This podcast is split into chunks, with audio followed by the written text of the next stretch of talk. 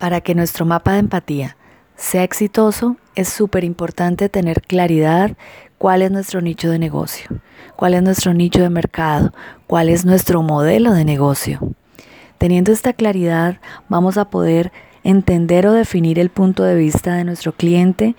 qué es lo que él se cuestiona normalmente, cuáles son sus necesidades verdaderas, qué es lo que él necesita realmente, cuál es el, el faltante dentro del modelo de negocio que nosotros tenemos, dentro del nicho de mercado, dentro de su entorno, que hoy por hoy no le están ofreciendo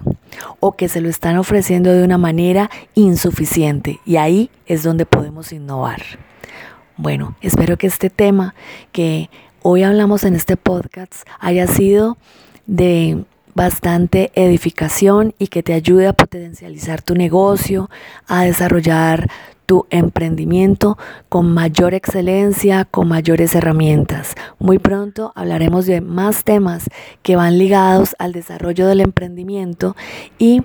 eh, miraremos qué herramientas podemos usar para llegarle al cliente y para poder desarrollar nuestro emprendimiento de una manera eficaz, de una manera exitosa, poder tener resultados reales, poder